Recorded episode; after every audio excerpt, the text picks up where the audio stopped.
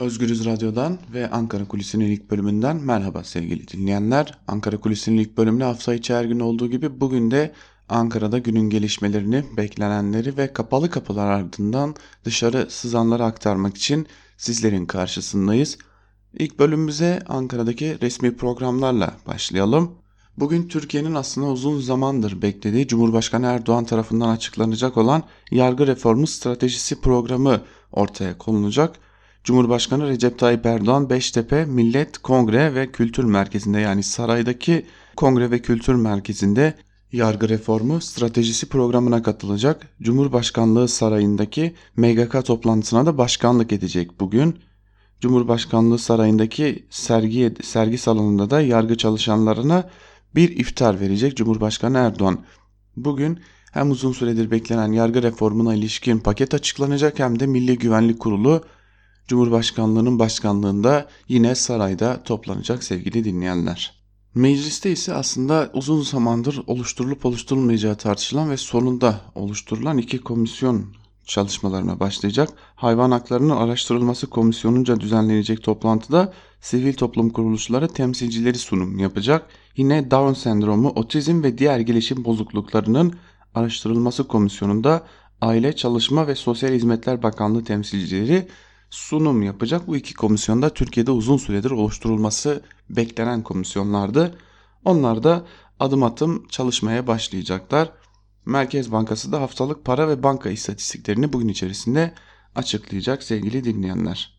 Evet bugün MGK toplanacak. Milli Güvenlik Kurulu'da elbette ki Suriye, Irak Federal Kürdistan bölgesinde devam eden ve adına Pençe Harekatı denilen operasyon ele alınacak. Ancak özellikle öncelikli konulardan biri S-400 konusu olacak. S-400'lere ilişkin ABD'den gelen açıklamalar, Rusya'dan gelen açıklamalar ele alınacak ve S-400'ler konusundaki son görüşmelerin ne yöne doğru evrildiğini de bugünkü Milli Güvenlik Kurulu'nda ele alınması bekleniyor. Milli Güvenlik Kurulu'nun ardından da yazılı bir açıklama yayınlanacak. Günün en önemli gelişmelerinden biri de yargıda reform paketinin açıklanıyor olması olacak. Bu paketle ilgili birçok farklı beklenti, birçok farklı kulis var. Ancak artık neredeyse kesinleşen içerikle başlayalım. Hukuk mesleğine girişteki çeşitli usuller değiştirilecek bu paket ile birlikte.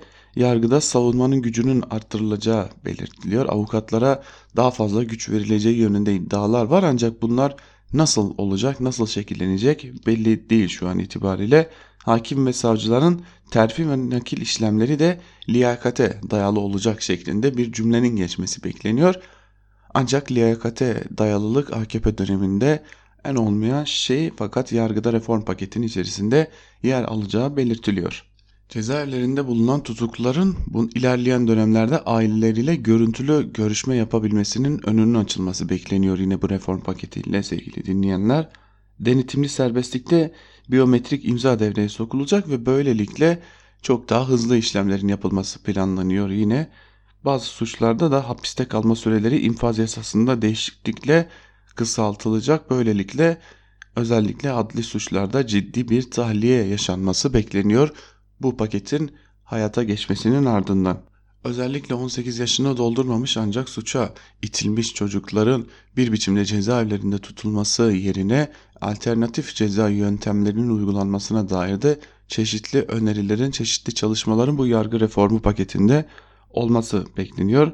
Hasta tutukluların da bu noktada cezalarını en azından tedavi altında ya da evlerinde çekebilmeleri adına bir takım reformların olabileceği belirtiliyor.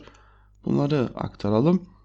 Bir iddia daha var elbette ki bu reform paketine ilişkin olarak ancak bu kesinleştirilmiş bir iddia değil ancak terörle mücadele kanununda da çeşitli değişikliklerin yapılabileceği öngörülüyor bu yeni reform paketiyle birlikte. Özellikle terör örgütü propagandası gerekçesiyle birçok gazetecinin, birçok aydının ve birçok siyasetçinin, barış akademisyenlerinin ceza aldığı, tutuklandığı bir dönemde örgüt propagandası kapsamının ve tanımının değiştirilmesi yönünde bir reform yapılması da bekleniyor ancak bu reform paketine ilişkin bu konunun yer alıp yer almayacağı şunu şu an itibariyle netleşmemiş durumda fakat büyük bir beklenti var bu konuya ilişkin olarak da özellikle yeniden Batı ile ilişkilerin geliştirilebilmesi bağlamında reform paketinin içeriğinde Böylesi bir düzenlemenin de olması bekleniyor. Biz geçtiğimiz haftalarda da sizlere aktarmıştık. Böylesi bir düzenleme ile birlikte birçok gazetecinin birçok aynı zamanda barış akademisyeninin cezaları düşürülü düşürülebilir. Hatta daha önce örgüt propagandası yapmaktan ceza almış olan bazı siyasilerin de tahliyelerinin yolu açılabilir. Ancak şu an itibariyle bu sadece doğrulatılmamış bir iddia olarak karşımızda duruyor sevgili dinleyenler. Öte yandan Milli Güvenlik Kurulu'nda ele alınacak olan S-400'lere ilişkin başka bir açıklama daha var. O da Ankara'da hareketliliğe sebep olmuş durumda. Geçtiğimiz günlerde Milli Savunma Bakanı Hulusi Akar S-400'lere ilişkin bir gecikme yaşanabileceğini belirtmişti. Bu gecikme yaşanabilir açıklamasının aslında ABD ile devam eden bu görüşmelerde zaman kazanma hamlesi olarak değerlendiriliyordu. Rusya bu zaman kazanma hamlesine karşı karşı bir hamle yaptı ve S-400'lere ilişkin hiçbir gecikme yok. Tam zamanında Haziran ayında teslimat başlayacak diye bir açıklama geldi Rusya'dan. Bu açıklama ile birlikte ABD ile olan görüşmelerin nasıl etkileneceği de tam da ortaya çıkacak ancak artık Ankara'da da konuşulan, Ankara'da da gün yüzüne çıkan bir durum var ki o da Türkiye'nin ABD ile Rusya arasına tam anlamıyla dış politikada sıkışmaya başladığı, politika üretememeye başladığı her geçen gün çok daha net biçimde ortaya çıkmaya başlıyor sevgili dinleyenler. Gazete manşetlerine de baktığımızda bu durumu gerçekten de Türkiye'yi adım adım zorda bırakmaya başladığı görülüyor. S-400'lerde öyle görünüyor ki önümüzdeki hafta çok önemli bir gündem maddesi olarak tam da Türkiye seçimlere giderken önemli bir gündem maddesi olarak karşımızda durmaya devam edecek. Elbette ki İstanbul seçimleri de Ankara'da önemli gündem maddelerinden biri ancak e, şunu söylemekte fayda var ki Ekrem İmamoğlu üzerine bir seçim stratejisi kurduğu adım adım AKP'nin ortaya çıkıyor. AKP'nin seçim stratejisinin özellikle Ekrem İmamoğlu'nun sinirlerini bozma ve Ekrem İmamoğlu'nu hata yapmaya zorlama üzerine kurulduğu artık özellikle Cumhuriyet Halk Partililer tarafından kesinleşmiş bir durum olarak görülüyor sevgili dinleyenler. Aslında Ankara'da artık AKP'nin seçim stratejisinin iki aşamalı olduğunu söylemek mümkün. Küskünleri sandığa göndermek için bir şeyler dağıtmak, Ekrem İmamoğlu'nu hata yapmaya zorlamak şeklinde yandaş basında bu konuda tetikte beklemeye devam ediyor diyelim ve Ankara Kulisi'nin ilk bölümünü bu gelişmeleri aktararak sonlandıralım. Kulisin ikinci bölümünde ise sizlere gazete manşetlerini ve günün öne çıkan yorumlarını aktarmak için tekrar karşınızda olacağız. Özgürüz Radyo'dan ayrılmayın.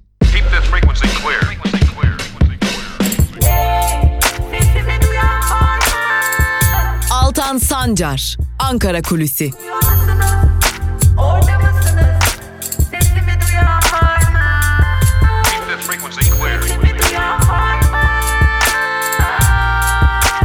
Özgürüz Radyo. Özgürüz Radyo. Ankara Kulisi'nin ikinci bölümüyle tekrar merhaba sevgili dinleyenler. Programımızın ilk bölümünde sizlere Ankara'da günün gelişmelerini ve konuşulanları aktarmıştık. İkinci bölümde ise sizlere gazete manşetlerini ve günün öne çıkan yorumlarını aktaracağız. Her zaman olduğu gibi programımıza gazete manşetleriyle başlıyoruz. İlk gazetemiz Yeni Yaşam gazetesi olacak. Yeni Yaşam gazetesinin bugünkü manşeti yargının aklı kaç santim? Dünden kalan çok önemli bir tartışmayı bugün manşetine taşımış ve ayrıntılarında şu cümlelere yer vermiş. Anadolu Adliyesi'nde bir hakim duruşmada kadın avukatın eteğine kafayı taktı. Avukatlara soran hakim istediği yanıtı alamayınca avukatın eteğinin fotoğrafını çekip baroya göndermeye kalkıştı deniyor ve dün yaşananlar şu kısaca da şöyle özetleniyor.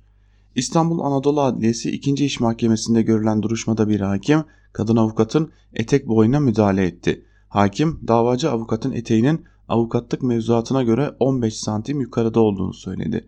Durumu önce izleyici sırasında oturan iki avukata sonra da davalı avukatına soran hakim avukatlardan bu özgürlük alanı ile ilgilidir, müdahale edilmemesi gerekir ve avukatlık hukukuna ve örfüne uygundur yanıtını aldı.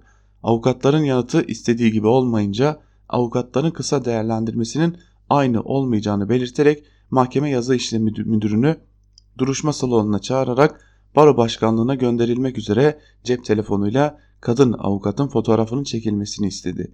Kadın avukat bu duruma itiraz edince konuyu kapatan hakim duruşmaya geçmek zorunda kaldı. Hakimin tavrına İstanbul Barosu, kadın örgütleri ve sosyal medya üzerinden yurttaşlar sert tepki gösterdi denmiş manşetin ayrıntılarında Yeni Yaşam gazetesinde. Dünün en önemli konularından biriydi. Dün özellikle akşam saatlerinden itibaren oldukça tartışıldı bu konuda sevgili dinleyenler. Geçelim bir diğer gazeteye. Bir Gün gazetesiyle devam edelim. Bir Gün gazetesinin bugünkü manşetinde Layık Türkiye'den insan manzaraları sözleri yer alıyor ve manşetin ayrıntılarında hakim kadın avukatın etek boyuna laf söyledi. Bir öğrenci oruç tutmuyor gerekçesiyle sınıftan atıldı. Derste su içen öğretmene inceleme başlatıldı. Gelişmelere tepki büyük. Gelişmeleri de kısaca aktaralım sizlere. İstanbul Kartal'daki 2. İş Mahkemesi'nde görülen bir davada hakim Mehmet Yoylu avukat Tuğçe Çetin'e etek boyunun kısa olduğunu söyleyerek fotoğrafının çekilmesini ve tutanak tutulmasını istedi. Yoylu biz Müslüman bir ülkede yaşıyoruz. Benim duruşma salonumda bu şekilde giyilmez diyerek kadın avukata tepkisini sürdürdü. Etek boyu yargılamasını yapan Yoylu'ya çok sayıda avukat ve barolardan tepki yağdı. İstanbul Barosu Yoylu hakkında suç duyurusunda bulundu. HSK tedbiren Mehmet Yoylu'nu görevinden uzaklaştırdı. Eyüp Sultan İMKB Lisesi'nde okuyan astım hastası ET isimli öğrenci okullarında görev yapan din dersi öğretmeni Orhan Salim tarafından oruç tutmadığı için sınıftan atıldı. İstanbul Avcılar'da bir ortaokul öğretmeni Ramazan'da sınıfta su içti diye bir öğrencisi velisi tarafından CİMER'e şikayet edildi. Büyükçekmece'de ilçe Milli Eğitim Müdürlüğü ise şikayetin ardından okula yazı göndererek öğretmenin savunmasını istedi. Eğitim İş 3 nolu şube başkanı Akkaş, ispiyon kültürü kendinden olmayana yaşam hakkı tanımıyor dedi diye de ayrıntılar verilmiş. Gerçekten de bir güne neler sığmış Türkiye'de utanmak adına gerçekten artık ne ararsak var Türkiye'de diyelim. Devam edelim. Ekrem İmamoğlu'na ilişkin bir haberle devam edelim. Aldatmayacağım, aldanmayacağım demiş Ekrem İmamoğlu. Seçilmiş başkan Ekrem İmamoğlu milletine hesap vermeyen, yorgun, kibre bulaşmış yönetici dönemi bitmiştir dedi. Ekrem İmamoğlu sivil toplum kurumlarıyla bir araya geldi. AKP'li Cumhurbaşkanı Recep Tayyip Erdoğan'ın FETÖ tartışmalarında kandırıldım açıklamasına gönderme yapan İmamoğlu, ben milletini aldatan ve kendi de aldanan bir insan asla olmayacağım dedi. Ekrem İmamoğlu esnafa tokat attığı şeklindeki haberlere ilişkin de konuştu. Ben de elimi yüzüne koyarak teselli etmeye çalıştım. Kalbinin etrafındaki buzlanmış yapıyı eritmeye çalıştım ama dinlemedi beni. Üzüldüm. Daha acı olan bir yöneticinin tokat attı demesi diyerek kara propagandaya da tepki gösterdi denmiş Ekrem İmamoğlu'na ilişkin haberde de. Cumhuriyet Gazetesi ile devam edelim. Cumhuriyet Gazetesi çekin elinizi çocuklardan manşetiyle çıkmış bugün ve manşetin ayrıntılarında şu cümlelere yer verilmiş. Milyonlarca lira yatırdığı imam hatiplerin boş kalması üzerine harekete geçen Milli Eğitim Bakanlığı gözünü ilkokul öğrencilerine dikti. Bakanlık zorunlu toplantıya çağırdığı 4. sınıf öğretmenlerinden çocukları imam hatiplere yönlendirmelerini istedi. Türkiye'nin dört bir yanında başlatılan toplantılarda imam hatiplerin propagandası yapıldı. Toplantılara ilkokul öğretmenlerinin yanı sıra rehber öğretmenler, il müftülüğü, yöneticileri, din görevlileri ve Kur'an kursu öğreticileri de katıldı denmiş bu haberin de ayrıntılarında sevgili dinleyenler. Cumhuriyet gazetesinden bir haberle devam edelim. Hukuka kelepçe başlıklı bir haber. Cumhuriyet davasında 2,5 yıl hapis cezası alan Kadri Gürsel dün Metris cezaevine gönderildi. Anayasa Mahkemesi'nin hak ihlali kararı verdiği Gürsel tepkisini hapsedilmem hukuka aykırı sözleriyle gösterdi. İstanbul Barosu Başkanı Durakoğlu infaz yasal değil dedi. Avukat Bayraktar hak ihlali kararını anımsatarak bunun tutuklamayı düşüreceğini söyledi. Gürsel'in kısa süre sonra tahliyesi bekleniyor deniyor haberde. Cumhuriyet gazetesi baskıya gir, girdiğinde Kadri Gürsel tutukluydu. Ancak Kadri Gürsel daha sonra tahliye edildi sevgili dinleyenler. Biz de bu hatırlatmayı yapalım ve Evrensel Gazetesi ile devam edelim. Evrensel Gazetesi bu cesareti nereden alıyorlar manşetiyle çıkmış ve manşetin ayrıntılarında da şunlara yer verilmiş. İstanbul Anadolu 2. İş Mahkemesi'nde görülen bir duruşmada hakim Mehmet Yoylu avukatın etek boylu tartışma konusu yaparak fotoğrafını çekip baroya göndermek istedi.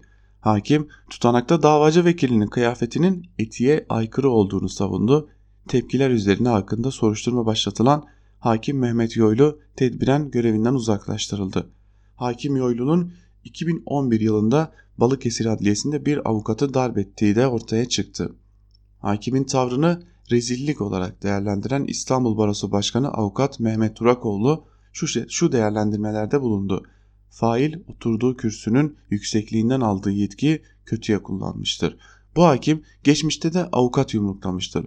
Olay sonrası İstanbul'a tayin ile cezalandırılmıştır güya. Bu yer değiştirme cezasının arkasında kim vardır? Rezilliği yaparken buna tutanağa yansıtabiliyor olmasının kaynağı nedir diye de sormuş. İstanbul Baro Başkanı Avukat Durakoğlu ve Evrensel Gazetesi de manşetin ayrıntılarından bunları okurlarına ulaştırmış. Evrensel Gazetesi'nin ardından Karar Gazetesi ile devam edelim. Karar Gazetesi bugün manşetine Rusya'dan gelen ve aslında Türkiye'de bir nebze olsun telaşlandıran o S-400 açıklamasıyla çıkmış. Karar Gazetesi'nin bugünkü manşeti Ankara dursa Kremlin durmuyor şeklinde ve manşetin ayrıntılarında şu cümlelere yer veriliyor. S-400 anlaşmasında teslimat tarihi yaklaştıkça süreç ısındı. Akar anlaşma bitti ancak füzelerin gelişi Haziran'a yetişmeyebilir dedi. Ankara ile gerilim yaşayan Washington'a manevra alanı bırakmak istemeyen Moskova'dan 48 saat sonra gecikme olmayacak çıkışı geldi. Rus füzelerine ait ilk bataryaların Haziran'da Türkiye'ye getirilmesi öngörülüyordu. Ancak Milli Savunma Bakanı Hulusi Akar S-400'lerin gelişinin Haziran'a yetişemeyebileceğini söyledi. ABD'nin Ankara'ya S-400 kararını iki hafta içinde verin baskısı yaptığına ilişkin iddiaların ardından gelen değerlendirmeye Moskova karşı açıklamayla cevap verdi. Kremlin sözcüsü Peskov teslimat takvim doğrultusunda ilerliyor dedi. Füzeleri üreten Rus şirket sevkiyatta değişiklik olmadığını bildirdi. Türkiye'yi anlaşmadan vazgeçirmek için yaptırım kartını masaya koyan ABD'de ise iki dikkat çeken gelişme yaşandı. Pentagon sözcüsü Mike Andrews, Türkiye ile Patriot satışı konusunda görüşüyoruz ifadelisini kullandı. Reuters, Türk pilotların eğitiminin durdurulmasının Washington'da ciddi şekilde düşünüldüğünü de öne sürdü denmiş Karar Gazetesi'nin manşetinin ayrıntılarında da. Karar Gazetesi'nden bir haberi daha sizlerle paylaşalım. Avrupa Birliği'nden haberler kötü başlıklı bir haber bu ve Ankara'nın AB yolunda kararlılık mesajları verdiği süreçte Brüksel'den sert bir Türkiye raporu geldi. Genişlemeden sorumlu üye fasıl açılmasını öngörmüyoruz dedi. Siyasi kutuplaşmaya TBMM'de yapıcı diyaloğu engelliyor. Yargı sisteminde geriye gidiş var. Yargı üzerindeki siyasi baskı ve yıldırmaya yönelik faaliyetler söz konusu. Hukukun üstünlüğüne ilişkin endişeler yatırımcı çekmede sıkıntıya yol açıyor. Kamu müdahalesi ekonomi yönetimini engelliyor. Türkiye üyelik hükümlerini yerine getirmek için AB muktesebatına uygun uyum sürecini yavaş da olsa yerine getirmeyi sürdürüyor. Mülteci anlaşması gibi Türkiye ile ortak çıkarların bulunduğu alanlarda diyalog ve işbirliği en üst düzeyde devam ediyor. Bunlar rapordan bazı kesitler sevgili dinleyenler. Batıya da yüzümüzü dönmeyi tam anlamıyla başaramamış gibi de görünüyoruz. Sözcü ile devam edelim. Sözcü gazetesinin bugünkü manşetinde adaletin derdi etek boyu sözleri yer alıyor. Yine İstanbul'daki iş mahkemesindeki o hakimin tavrı bu Sözcü gazetesinde birinci sayfasında manşette yer alıyor. Erkek hakim duruşma sırasında avukatın etek boyunu kısa bulduğunu söyledi. Eteğin fotoğrafını çektirmek istedi. Etek tartışması duruşma tutanağına bile girdi. O hakime bakandan tevki diye de bir haber var konuya ilişkin olarak. Adalet Bakanı Abdülhamit Gül eteğe karışan hakimi şöyle eleştirdi. Hukuk sistemimiz hiç kimsenin yaşam tarzı nedeniyle ayrımcılığa maruz kalmasına izin veremez. Sözcü gazetesinin bir diğer haberini de sizlerle paylaşalım. Gazeteciye kelepçe yakışmıyor başlıklı bir haber bu. Gazeteci dövenler serbest kalırken adalete teslim olan Kadri Gürsel'e kelepçe takıldı, cezaevine konuldu. Sonra da tahliyesine karar verildi. Gazeteci Gürsel Cumhuriyet davasında 2,5 yıl hapse çarptırılmış ve ceza onanmıştı. Anayasa Mahkemesi ise hak ihlaline uğradığına hükmetmişti. Kadri Gürsel dün İstanbul Adalet Sarayı'na gidip cezasının infazı için teslim oldu. Metris cezaevine götürülen Gürsel'e cezaevi otoparkında kelepçe takıldı. Mahkeme cezaevine konulduktan 5 saat sonra Gürsel'i denetimli serbestlik kapsamında tahliye etti deniyor Sözcü gazetesinin haberinde. Ancak bu habere gerçekten de itiraz etmek gerekiyor. Adalete teslim olan Kadri Gürsel deniyor haberin içerisinde. Adalet olsaydı Kadri Gürsel teslim olmak zorunda kalmazdı. Bu birinci düzeltilmesi gereken şey. İkinci olarak da bir gazeteciye sadece ama sadece kelepçe değil düşüncelerinden ötürü mahkemenin önüne çıkmak aslında yakışmıyor. Bunu tartışmak gerekiyor. Eğer zaten bir gazeteci düşüncelerinden yazdıklarından ötürü mahkeme karşısına çıkıyorsa o kelepçenin takılması çoktan göze alınmıştır hükümet, yargı tarafından. Bu yüzden e, bu kadar sığ görülmemesi gerekiyor bence. Bu tartışmanın bir gazeteciye sadece kelepçe takılması değil, kelepçe takılmasına giden o süreci ele almak gerekiyor. Ve Kadri Gürsel adalet, adalete filan teslim olmadı, adaletsizliği teşhir etti sadece. Adalete teslim olmak başka bir şeydir. Kadri Gürsel'in yaptığı şey adalete teslim olmak değil, adaletsizliği teşhir etmektir.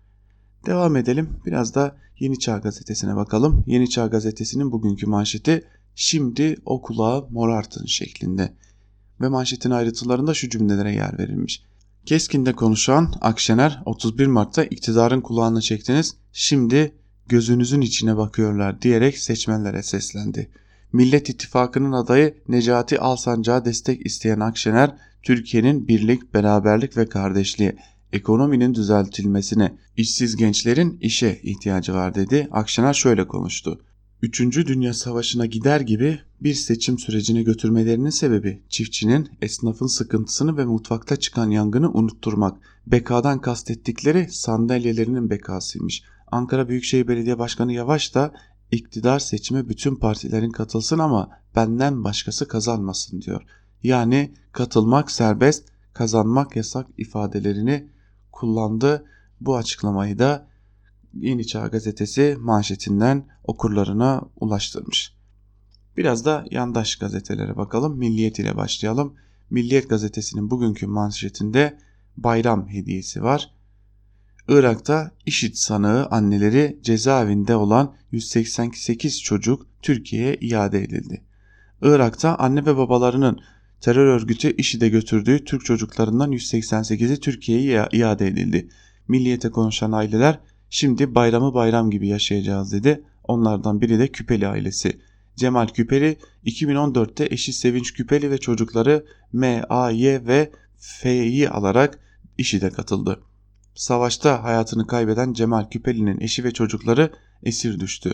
Türkiye'ye getirilen 188 çocuktan 4'ünün amcası Yasin Küpeli bu bize bayram hediyesi oldu. Şubattan beri sürekli bekliyorduk. Anneleri yeter ki çocuklarım evlerine dönsün, buradaki kötü şartlardan kurtulsun diyordu, ifadelerini kullandı. Aile Bakanlığı'ndan bir yetkili çocukların önce rehabilitasyona tabi tutulacağını, ailelerine daha sonra teslim edileceğini söyledi denmiş haberin ayrıntılarında. Milliyet gazetesinde bir haber var. Utanmadan hala kadın haklarına saldırmaktan geri durmayanların mutlu olduğu bir haber. Nafakada son viraj. Nafaka en az 2 yıl, en çok evlilik süresi kadar olacak deniyor. Bu haberin ayrıntılarını da sizlerle paylaşalım. Adalet ve Aile Bakanlıklarının çalışmasını yürüttüğü teklifte göre nafakada alt sınırı 2 yıl, üst sınırı da evlilikte geçen süre kadar olması öngörülüyor. Hazırlanan teklif taslağına göre hakim boşanan eşlerin çalışıp çalışmadığı, maddi olanaklar, çocuk sayısı ve yaş gibi kriterleri dikkate alarak 2 yıl ile evlilik süresi arasında nafaka süresi belirleyebilecek. Aile Bakanlığı bazı istisnai durumlarda süresiz nafaka uygulamasını isterken Adalet Bakanlığı yasaya konulursa herkes için uygulanması zorunluluğuna dikkat çekiyor. Bu konuda son kararı ise Cumhurbaşkanlığı verecek. Taslağa göre boşanan eşlerin özellikle çocukları yoksa birbirlerinin hayatlarına müdahil olmamaları için toplu ödeme formülü de hayata geçirilecek. Aslında bu düzenlemenin aylardır üzerinde çalışan çalışılan bir şekilde kamuoyuna yedirilmeye çalışılan bu düzenlemenin tek bir gerekçesi var. Aile birliği adı altında boşalmaların azaltılması. Bu da sadece gerici hükümetlerin başta olduğu ülkelerde olur. Hürriyet ile devam edelim. Türk halkı ilham ışığı manşetiyle çıkmış bugün Hürriyet ve manşetin ayrıntılarında şunlara yer verilmiş. Birleşmiş Milletler Kalkınma Programı Başkanı Steiner 3.6 milyon Suriyeliyi ağırlayan Türk halkına hayranlık duyduğunu söyledi. İstanbul'da kurdukları Uluslararası Özel Sektör ve Kalkınma Merkezi'nin önemli başarılara imza attığını belirten Steiner, İstanbul'daki merkezimizde 200'den fazla çalışanımız sadece geniş bir bölgeye değil Avrupa ve Orta Asya ötesine de hizmet sağlıyor diye konuştu denmiş haberin ayrıntılarında. Sabah gazetesiyle devam edelim. Sabah gazetesi yargıda reform paketi açılıyor manşetiyle çıkmış bugün. Başkan Erdoğan Türkiye'nin demokratileşme sürecinde önemli bir adım olacak yargı reformu strateji belgesini bugün açıklıyor denmiş. Biz de size Ankara Kulisi'nin ilk bölümünde aktarmıştık. Çok çeşitli değişiklikler bekleniyor. O değişiklikleri bugün Cumhurbaşkanı Erdoğan açıklayacak. Biz de Özgür Radyo olarak yakından takip edip sizlere aktarmaya devam edeceğiz. Tabi yandaş gazetelerin bugün istisnasız tamamının birinci sayfalarında Irak Federal Kürdistan bölgesinde devam eden hava ve kara operasyonları da yer alıyor. Sabah gazetesi de bunu görmüş. İHA'lar ve SİHA'lar göz açtırmıyor. TSK'nın Kuzey Irak'ta başlattığı pençe operasyonu ile teröre büyük darbe indirildi. Sözleri de yer alıyor Sabah gazetesinin haberinin ayrıntılarında. Star ile devam edelim. Evet Star gazetesi bugün kendine güldürecek bir manşetle çıkmış gerçekten. Star çifte bayramı CHP istemedi manşetiyle çıkmış. Yeni askerlik sistemine başından beri itiraz eden CHP komisyondan jet hızıyla geçen düzenleme genel kurula gelince ayak diridi. Meclisteki mütabakat arayışı nedeniyle yüz binlerce ailenin erken teş, terhis umudu bayram sonrasına kaldı denmiş. 11 Haziran'la ertelendi yeni askerlik sistemine ilişkin görüşmeler ancak Star gazetesi bunu duyurmuştu erken terhis bayram öncesi gelecek diye. Şimdi aslında sormak gerekiyor Star gazetesine AKP ve şimdi de MHP bugüne kadar hangi yasa tasarısı için mecliste mütabakat aradı da o mütabakat ortaya çıkmadığı için o yasanın görüşülmesine ara verildi de şimdi MCHP ayak diredi diye askerlik tasarısı görüşülemiyor. Aslında burada her krizi fırsata çevirme olayı var. Çünkü MHP'nin özellikle birkaç noktada itirazları vardı. Bu itirazların giderilmesi için düzenleme biraz bekletiliyor. Onun için de ihalede CHP'ye bırakılmış durumda. Akşam gazetesiyle devam edelim. Akşam gazetesinin bugünkü manşetinde ise göçmen baronu sözleri yer alıyor.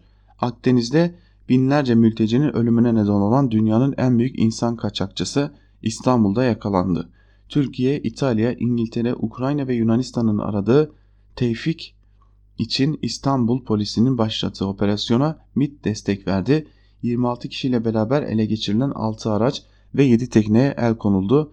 Haval adını kullanan Tevfik'in PKK ile bağlantılı olduğu da belirlendi denmiş haberin ayrıntılarında sevgili dinleyenler. Güneş gazetesi ile devam edelim. Güneş'in bugünkü manşetinde gururumuz Bora sözleri yer alıyor. Manşetin bir kısmını sizlere aktaralım. PKK'yi Hakurk'tan söküp atmak için başlatılan Pençe Harekatı'nda bir ilk yaşandı. Milli füze Bora ilk kez gerçek hedeflere ateşlendi. TSK'nın silah gücü ve savaş kabiliyeti dosta düşmana gösterildi deniyor. Altta da Atina'yı titretti sözleri yer alıyor.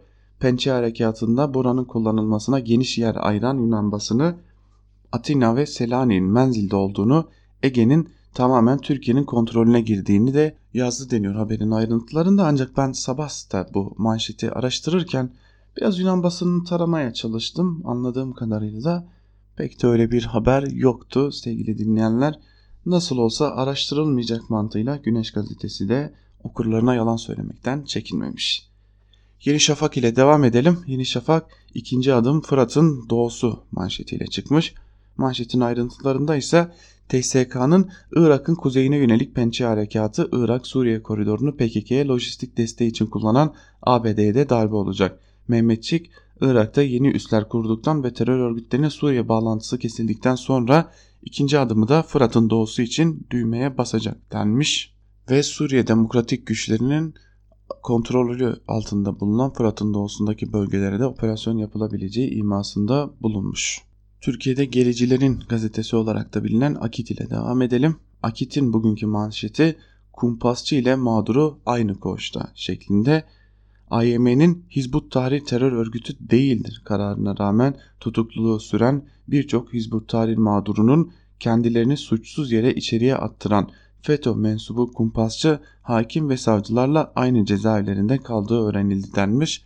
Haberin ayrıntılarında cezaevindeki terör örgütü Hizbullah, Hizbut Tahrir'in üyelerinin neden hala cezaevinde tutulduğunu da soruyor. Sanırım daha önce Hizbullahçılar tahliye edildiği için şimdi Akit gazetesi de Hizbut Tahrir örgütünden tutuklu bulunanlara da tahliye bekliyor sevgili dinleyenler. Evet sevgili dinleyenler Akit ile birlikte biz de gazete manşetlerini noktalayalım ve günün öne çıkan yorumlarına hep birlikte göz atmaya başlayalım. Madem gazete manşetlerini gerici Akit ile bitirdik oradan bir yazı ile gerçekten de utanç verici bir yazı ile devam edelim. O hakimi tebrik ediyorum başlıklı bir yazı bu ve Yeni Akit'in önde gelen gericilerinden Ali Kara Hasanoğlu bu yazıyı kaleme almış ve yazısının bir bölümünde de şunları kaydetmiş. Siciline bakınca benden genç görünüyor. Hiç tanışmadım. Daha önce ismini hiç duymadım. Büyük ihtimalle fikrimiz zikrimiz aynı gibi görünmüyor. Ama o hakimi tebrik ediyorum. Milyonlarca insanın maskesini indirdiği için. AKP'lisi, CHP'lisi, Saadet Partilisi, HDP'lisi, dindarı, dinsizi, ateisti, imanlısı.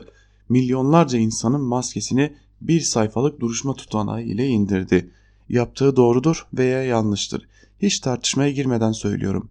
Onlarca yıldır bu ülkede sergilenen maskeli baloyu 10 dakikada deşifre etti. Profesörlerin, rektörlerin, siyasetçilerin, başbakanların, cumhurbaşkanlarının, generallerin, gazete patronlarının, baro başkanlarının, meslek odası başkanlarının bir sayfalık duruşma tutanağı ile ortaya serdi riyakarlıklarını. Biz soyut olarak dile getirdik. Bu ülkenin kanunları var, yönetmelikleri var. Herkes kafasına göre devlet dairesine gelemez. Mini etekliye yapılan da doğrudur der misiniz diye sorardık. Tabi cevap alamazdık. Şimdi İstanbul Anadolu Adliyesi 2. İş Mahkemesi'nde bir hakim yüzlerce gazetecinin yıllarca yazdığı binlerce makalenin etkisini sıfırlayan, siyasetçilerin, başbakanların yıllardır tekrarladıkları konuşmaların hepsini çöpe atan, şahsiyetsizlerin, ahlaksızlıkların, vicdansızların, riyakarların, zalimlerin, despotların, insafsızların suratına şamar gibi yapışan bir sosyal deneyi gerçekleştirdi. Davalı vekilinin geldiği, davalı vekilinin hazır olduğu görüldü klasik girişinden sonra bu sırada davacı vekilinin eteğinin diz üstünden yaklaşık 15 santim yukarıda olduğu bu haliyle avukatlık mevzuatına aykırı oldu. Okkalı bir Osmanlı tokatı yasakçıların yüzüne indi mi? indi. Bir noktayı buraya koyalım. Hakim Bey'in bize gösterdiği sosyal deneyde daha çok koyacağımız noktalar var. Bu olay sonrasında başörtülü bir üniversite öğrencisi fakülte kapısından geri çevrildiğinde olduğu gibi başörtülü avukatlar duruşmadan çıkarıldığında olduğu gibi bir bayan memur çalıştığı devlet dairesinin kapısından içeri sokulmadığı gibi yaşadıklarımızı yaşadık mı diyor Kara Hasanoğlu yazısının bir bölümünde ve başörtüsü yasağına atıfta bulunarak dün yapılanları tebrik ediyor Kara Hasanoğlu. Zaten Akit'in önde gelen gericilerinden biri olarak da biliniyor. Diyelim yazarının kaleme alırken utanmadığı bu yazının ardından T24'ten Mehmet Yılmaz'ın siyasal İslamcılarımız daha ne kadar alçalabilecekler başlıklı yazısının bir bölümünü de sizlerle paylaşalım. Mehmet Akif Ersoy, Habertürk'te çalışan bir gazeteci. Şahsen tanımıyorum. Alo Fatih münasebetiyle AKP kontenjanından mı bir köşe kaptı yoksa öyle olmasa da Habertürk'te kendisine yer bulabilir miydi? Tanımadığım için bu konuda bir yorum yapmayacağım. Ekrem İmamoğlu'na canlı yayında bir soru sordu. İmamoğlu da ona yanıt verdi. Buraya kadar son derece normal. Bir gazetecinin karşısına çıkıyorsan sorduğu soruya da yanıt vereceksin. Sonra AKP'li trollerden biri bu konuşmayı kesti, biçti, montajladı, sosyal medyada yayınladı. Bu video virüs gibi yayıldı ve sonunda bir iş yerinde genç bir erkek ile İmamoğlu bu kurgulanmış sahte video yüzünden tartıştılar. Bu andan itibaren olayın gelişme seyri Türkiye'nin siyasal İslamcılarının insani karakterlerinin temel çizgilerini ortaya koyan ve kafalarının nasıl çalışmakta olduğunu sergileyen bir laboratuvar deneyi sanki. Adım adım ilerleyelim. Soruyu sorup yanıtı alan gazeteci Mehmet Akif Ersoy, Ekrem İmamoğlu'nun yanıtının çarpıtılması üzerine şöyle bir açıklama yaptı. İmamoğlu'nu farklı şekilde eleştirmek, çelişkilerini tespit etmek, gerçek veri ve sebeplerle ifadelerine şerh düşmek mümkünken böylesine yanlış bir yöntemle bunları paylaşmanın AKP'ye negatif yansımaları oluyor. Gördüğünüz gibi Ersoy'un bu olayda ahlak dışı, dışı bir şey bulmadığı açık. Yöntem yanlış diyor ama açık bir şekilde yapılan, yapılanın yalancılık, ahlaksızlık olduğu ile ilgili bir eleştirisi yok ve bu eleştirisini ortaya koyma gerekçesi de yine politik. AKP'ye negatif yansımaları oluyor. Açıklamasındaki üsluba bakacak olursak bu negatif yansıma olmasa sanki o açıklamayı da yapmayacak. Anası babası bu arkadaşa Mehmet Akif ismini koyarken büyük şair gibi bir insan olabilmesini ummuş olmalı. Ne dersiniz? Umduğu şey gerçekleşir mi? Şair Mehmet Akif Ersoy böyle bir rezilliğe tanık olsaydı böyle mi davranırdı? Ama hiç olmasa şu konuda hakkını teslim edelim susmayı da tercih edebilirdi. İtirazı ahlaki bir bakış açısından olmasa da susmadı. En azından dilsiz şeytan olmadı diyelim. Yılmaz da yazısında Mehmet Akif Ersoy'un bu itirazının bir bölümünü irdelemiş sevgili dinleyenler. Yılmaz'ın ardından Karar Gazetesi'nden Ali Bayramoğlu'nun dikkat çekici bir yazısı var. Onunla devam edelim. Tehlikenin farkında ama başlıklı Ali Bayramoğlu'nun yazısının bir bölümü de şöyle. Erdoğan kendisiyle baş başa kaldığında en samimi haliyle seçim sonuçlarını nasıl değerlendirmiştir? Kamuoyu önünde seçimlerden başarıyla çıktığını iddia ediyor. Siyasi bir lider olarak kitlesinin ve partisinin moral çıtasını yüksek tutmak istemesi doğaldır. Ancak rakamların anlattığını Erdoğan'ın görmemesi hiç mümkün olabilir mi? Karadeniz ve İç Anadolu'ya doğru coğrafi daralma, Ankara, İstanbul, Antalya gibi büyük şehirlerin kaybedilmesi, MHP'ye kaptırılan oylar, bir grup muhafazakar seçmenin sandığa gitmemesi, AKP'nin oylarının %37-38'e gerilemesi tüm çıplaklığıyla ortada. Erdoğan'ın bu durumun ziyadesiyle farkında olduğu muhakkaktır. Bunun yanında Cumhurbaşkanı itiraz dalgasının büyüme kanallarını görecek güçlü siyasi sezgilere de sahiptir. Bu dalganın niteliği kendi oy kitlesine sirayet etmesini özellikle İmamoğlu gibi bir siyasi aktörün bu açıdan simgelediklerini hissettiğinden şüphe duyulmaz. İmamoğlu değil CHP adayı CHP'li İmamoğlu denmeli konusundaki ısrarı ve teşkilatına verdiği bu bağlantıyı işletme talimatı bile tehlikenin farkında olduğunu gösterir. Bunların farkında olmasa birkaç gün önce Abdülkadir Selvi'nin köşesinde yer alan İstanbul AKP ilçe ve belediye başkanlarına yönelttiği 3 soruyu aşağıdaki olduğu gibi formüle etmezdi. 24 Haziran seçimlerinde ne kadar oy aldık? 31 Mart seçimlerinde oyumuz ne oldu? Sence aradaki fark nereden kaynaklanıyor? Selvi Erdoğan'ın yanıtlara dair ipuçları vererek bu soruları şu cümlelerle bağladığını yazmış. İyi düşünmemiz lazım. Vatandaşta bir sorun yok arkadaşlar. Vatandaş haklı. Biz kendimize biz kendimizi çek edeceğiz arkadaşlar. Eğer biz kendimize çeki düzen verirsek vatandaş bizi seçer. Onun için iş bizde düğümleniyor. Önemli olan ipuçlarının ötesinde önce Erdoğan'ın bu sorulara nasıl yanıt verdiğidir. Biz derken çek etmek derken neyi kastediyor? Kaybın nedenleriyle ilgili tespitleri neler? Ne tür önlemler almayı düşünüyor? Aslında bu soruların yanıtları Erdoğan'ın İstanbul'daki yeni stratejisinde gizli. Bu strateji iki eksen üzerine oturuyor. Temas ve ikna. Küskün ve kırgınları ikna etme, geleneksel araçları aşiret, hemşerilik bağlarını kullanarak seçmenlerle köklerine, aidiyetlerine göre temas etme. Bu hareket tarzına bakınca AKP liderinin biz kendimize çeki düzen verirsek vatandaş bizi seçer sözleriyle kaybın faturasını teşkilata, teşkilat siyasetine çıkardığı ortada. Telafinin de sadece bu siyaset üzerinde mümkün olduğunu düşündüğü anlaşılıyor. Bu mantık silsilesiyle İmamoğlu'nun başarısını hem kendi teşkilatının yersiz çalışmasına hem karşı tarafın etkili sokak politikalarına bağladığı söylenebilir demiş Ali Bayramoğlu da yazısında oldukça uzun bir yazı kaleme almış Ali Bayramoğlu ancak Karar Gazetesi'nde bu yazının okunmasını da tamamının okunmasını da tavsiye ederiz. Yine Karar Gazetesi'ne Mustafa Kara Alioğlu'nun gerileme raporu başlıklı yazısıyla devam edelim. Dünkü yayınlanan AB raporunu işlemiş ve şunları kaydetmiş Kara Alioğlu da. AB Türkiye'nin üyeliği konusunda masum değildir. Sürecin baltalanmasında rol oynamış ve motive edici olmamıştır. Çoğu kez yapıcı olmak yerine olumsuzlukları fırsat bilerek Ankara'yı tahrik bile etmişlerdir. Eğer objektif olsalar bugün çok daha iyi bir yerde olacaktık. Doğru. Ama evet ama Üyelik yolunda parmağımızı dahi kıpırdatmadan bu lafları tekrarlamanın bize ne faydası var? Kaybeden biz olmaya devam ettikçe, AB kriterlerinden uzaklaşarak, demokrasi ve hukuk sistemimizi standartların altına çekince, ekonomiyi müzmin kriz haline sokunca ve dış politikada dost kaybettikçe biz haklıyız onlar haksız diye tekrarlamak neye yarar? Eskiden olsa yani demokrasi yürüyüşümüzden emin olabilsek AB'nin haksızlığı pek mesele olmazdı. Hep söylendiği gibi Kopenhag kriterlerine Ankara kriterleri deyip yola devam edebilirdik. Ama geçen süre içinde görüldü ki Ankara kriterleri ülkeyi yoksullaştırıyor, içe kapatıyor, milli geriliği azaltıyor, eksik hukuk ve demokrasiye mahkum ediyor. Bu büyük ve gelişen nüfusun refah ve güvenliğini sağlamak için dünyalı olmak gerekiyor. Unutmayalım ki bizi sadece AB değil, irili ufaklı bütün uluslararası kuruluşlar olumsuz raporluyor. Yıllar var ki tek bir listede yukarı gidemiyoruz. Hepsine birden parmak sallayıp kepenk indiremeyeceğimize göre hukukun, demokrasinin, serbest piyasanın ve uluslararası standartların dili konuşmaya başlamamız gerekiyor.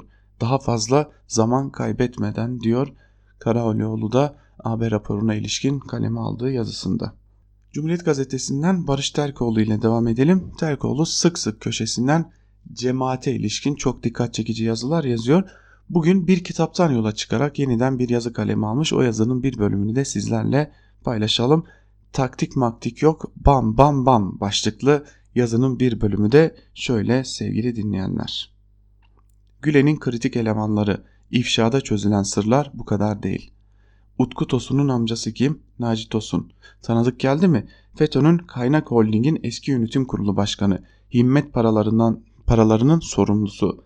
6 Şubat 2014'te Türkiye'yi terk etti. Şimdi ardı ardına isimleri sıralayalım. Behçet Akyar, iş adamı, örgütün Türk Silahlı Kuvvetleri'ndeki mahrem imamlarından. Zaman ve STV'de yöneticilik yaptı. Harun Tokak, FETÖ'nün İsrail imamı. Gazeteciler ve Yazarlar Vakfı Başkanlığı dahil birçok kritik görevi üstlenmişti. Ahmet Kara, Kaynak Holding'in kurucusu 8 Ağustos 2014'te yurt dışına kaçtı. Nevzat Ayvacı, örgütün finans sorunlarından 19 Kasım 2015'te ülkeden gitti. Gürbüz Dönmez, Gülen'in Paşa lakabıyla andığı Dönmez Gülen'in yakınındaki yöneticilerdendi. Darbeden sonra firar etti. Mustafa Sarsılmaz, Türk Silahlı Kuvvetleri'nden binbaşı rütbesiyle emekli oldu. Örgüt yöneticisi olarak aranan Sarsılmaz, FETÖ'nün hastanesinde doktor olarak görünüyordu. Operasyonların ardından ABD'ye kaçtı. Mustafa Başarı, Zaman Gazetesi Genel Müdürlüğü de yapmış bir isimdi, firarda. Barbaros Kocakurt, örgütün İstanbul imamlığını da yapmıştı. Hakan Serbest, 15 Temmuz darbe girişimini Akıncı üstünde yöneten Hakan Çiçek'in o gün mesajlaştığı isimli firar etti. Bülent Olcay, Abdullah Gül'ün atadığı Danıştay üyesi. FETÖ'nün yargıdaki kritik isimlerinden de darbeden bir gün önce yani 14 Temmuz'da giderken odamı boşaltmayacağım, hırsızlara her şey caiz dedi.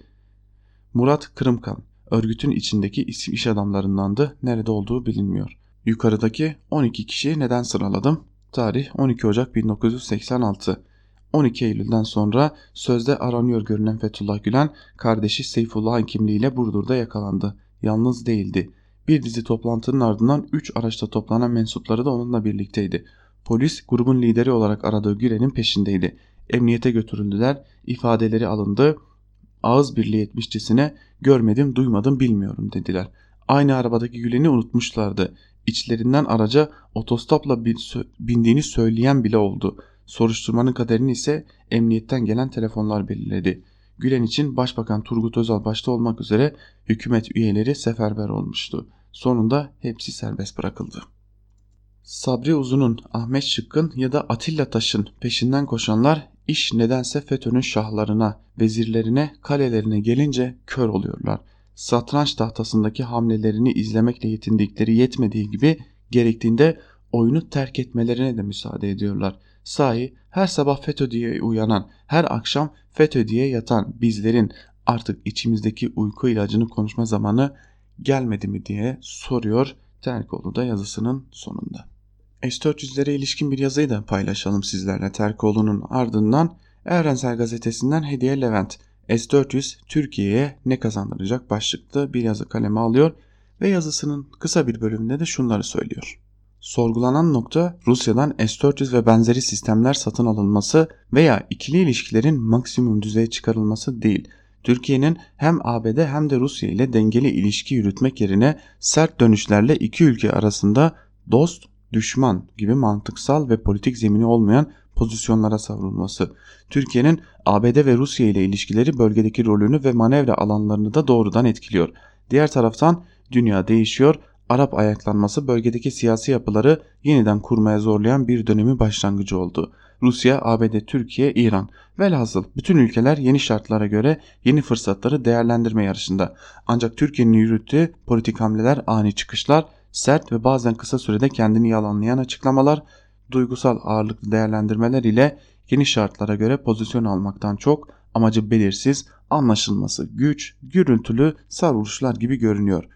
Türkiye'nin İdlib konusunda Rusya'dan bağımsız hareket etmesi giderek zorlaşırken S-400 meselesi başta olmak üzere bazı gerginlikler Suriye sahasındaki ABD'nin Türkiye'ye yaklaşımını doğrudan etkiliyor.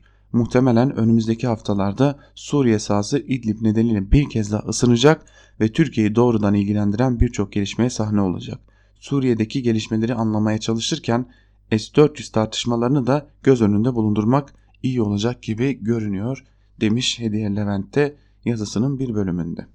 Fehmi Koru ile devam edelim köşe yazarlarına. Ekrem İmamoğlu'nun adı birdenbire yok oldu. Zarar vereyim derken hikayesine yeni ayrıntılarla katkı sağlanıyor demiş yazısının başlığında. Ve şöyle diyor Fehmi Koru yazısının bir bölümünde. 31 Mart'ta hiç de azımsanmayacak sayıda muhafazakar seçmen oyunu CHP adayı olduğunu bilerek Ekrem İmamoğlu için kullandı. Rakamlar bunu gösteriyor. CHP adayı partisinin İstanbul seçmeninden 25 yıldır alamadığı bir oyu devşirerek seçimi kazandı. Önümüzdeki seçimde de adı ister anılsın ister anılmasın belediye başkanlığını Ekrem İmamoğlu'nun kazanma ihtimali hala var. Emirlerle gazetelere ve televizyonlara hükmedenler böyle yan yollara başvurmak yerine daha önce yaşanmamış bu gerçeğin sebepleri üzerine düşünüp ona göre tedbirler alsalar daha akıllıca davranmış olurlar hiç unutmamaları gereken bir gerçeği de burada hatırlatmak isterim. Emir ve talimatlarla hareket ettiklerinin fark edilmesi, güvenilirliği zaten yerlerde sürünen medya organları ile yazarlar ve yorumcuların durumlarını takip edenler gözünde medya daha da kötüleşiyor. Medyanın bugünkü durumunda bazı muhafazakar seçmenlerin son seçimde CHP adayı Ekrem İmamoğlu'na oy verme sebeplerinden biri zaten.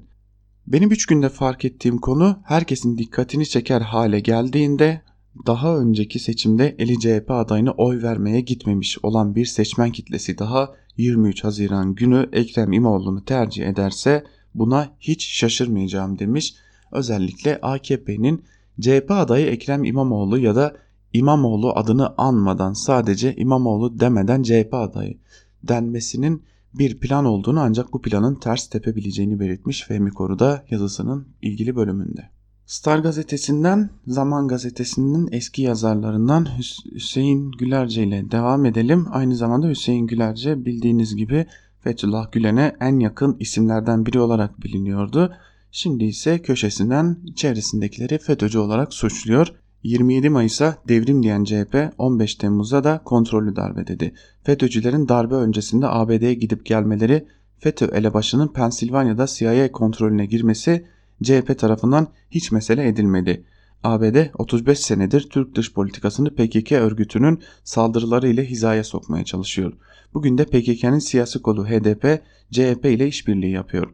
HDP eş genel başkanı Pervin Buldan partisinin salı günkü grup toplantısında İmamoğlu'na açıktan destek veriyor ve şöyle diyordu.